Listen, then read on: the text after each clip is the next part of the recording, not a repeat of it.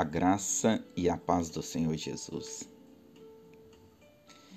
Hoje quero convidar você para mais um café cheio de graça e ternura. Hoje eu quero falar: concentre-se em Jesus. Hebreus capítulo 12, versículo 2 diz: Olhando firmemente para o Autor e Consumador da fé, Jesus, o qual, em troca da alegria que lhe estava proposta, suportou a cruz, não fazendo caso da ignominia, e está assentado à destra do trono de Deus. Tudo o que precisamos para desfrutar da vida abundante de Jesus, da qual a graça do Senhor me foi concedida, o que vai nos levar a desfrutar deste favor é para onde eu estou concentrado. Muitos pensam que se concentrar na sua fé, eles serão fortalecidos para receberem o milagre da parte de Deus Pai. Mas a nossa fé em si, ela pode passar por variações decorrentes do momento que estamos passando em nossa vida. Por exemplo, nós temos muito, muitos exemplos de pessoas na palavra de Deus que começaram bem, mas por causa da variação de sua fé, eles foram tomados de insegurança em seus corações. Pedro foi alguém assim. Lembro-me do episódio onde ele estava num barco tomado de uma tempestade. E Jesus vindo sobre as águas, o convidou a andar sobre as águas. Mas, num certo momento, onde ele estava andando no sobrenatural, ele começou a reparar a força dos ventos. E por isso, a sua fé passou por uma variação. Mas ao passo que, quando ele voltou o seu olhar para Cristo Jesus e clamou, as mãos graciosas do nosso Senhor estavam estendidas para o socorrer. Sendo assim, o lugar mais seguro para você concentrar a sua vida não é na sua própria fé, e sim no Autor e Consumador de nossa fé, Jesus. Seu olhar, antes de estar focado na sua fé, ele primeiro tem que estar concentrado na obra consumada da cruz do Calvário no favor imerecido. Você não recebe por ter a fé no merecimento, no seu merecimento, na sua justiça própria. Contudo, tudo está concentrado em Jesus. O poder para restaurar o casamento já falido, que des, des, desmorona dia após dia, está nos feitos de Cristo lá na cruz a força para levantar o abatido que se entrega numa tristeza constante, que está perdido no labirinto da depressão, está no feito de Cristo na cruz. A cura para aquele que já foi condenado por um diagnóstico irreversível está no feito de Cristo na cruz. O que vai levá-lo a receber a fé para cada momento que vivemos é concentrar na obra consumada da cruz.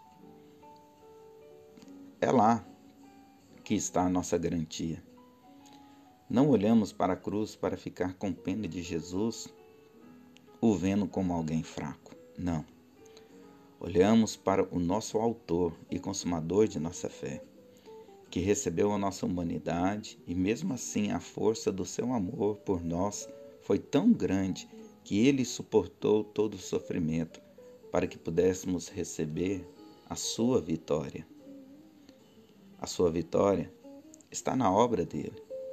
E quanto mais recebo revelação desta obra, que já é terminada, então o milagre começa a fluir em nossa vida de forma sobrenatural. Pedro passou por variação em sua fé, quando tirou seu olhar de Cristo Jesus. Mas tem uma mulher na palavra de Deus que reconheceu graça fluindo de Cristo. para receber o seu milagre. Ela era alguém que creu que, mesmo não merecendo, ela poderia ser agraciada pelo Senhor Jesus. Mateus capítulo 15, versículo 22 ao 28 diz: E eis que uma mulher cananeia, que viera daquelas regiões, clamava: Senhor, filho de Davi, tenha compaixão de mim. Minha filha está horrivelmente endemoniada. Ele, porém, não lhe respondeu palavra. E os seus discípulos, aproximando-se, rogaram-lhe: Despede-a, pois vem clamando atrás de nós. Mas Jesus respondeu: Não fui enviado senão as ovelhas perdidas da casa de Israel. Ela, porém, veio e o adorou, dizendo: Senhor, socorre-me. Então ele respondendo, diz: Não é bom tomar o pão dos filhos e lançá-lo aos cachorrinhos. Ela, contudo, replicou: Sim, Senhor. Porém, os cachorrinhos comem das migalhas que caem da mesa dos seus donos.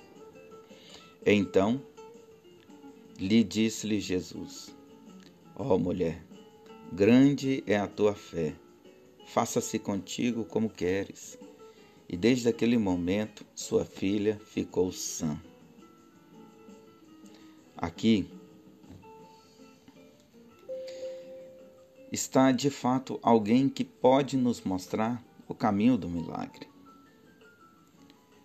Ela, mesmo sabendo que não era merecedora, ela creu na graça, o favor imerecido. E Jesus reconheceu a grandeza da fé desta mulher.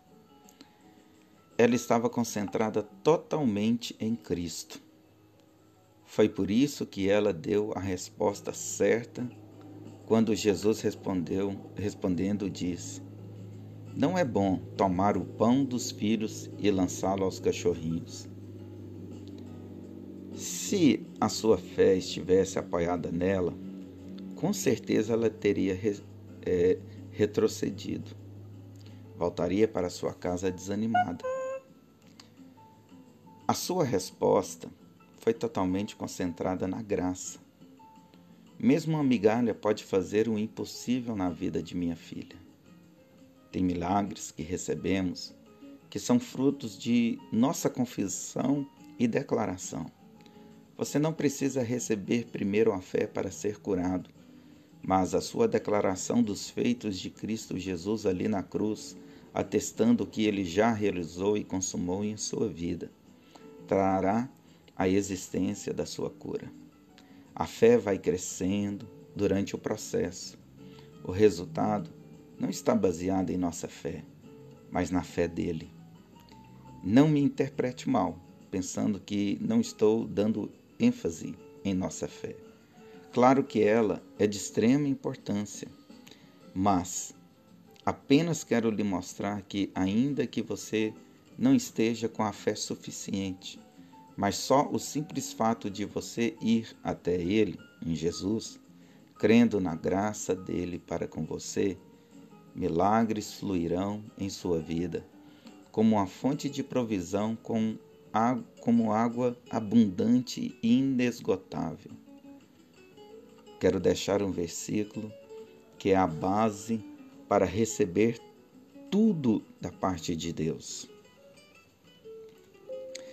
Filipenses capítulo 3, versículo 9 ao 11 diz: E ser achado nele, não tendo justiça própria que procede de lei, senão a que é mediante a fé em Cristo.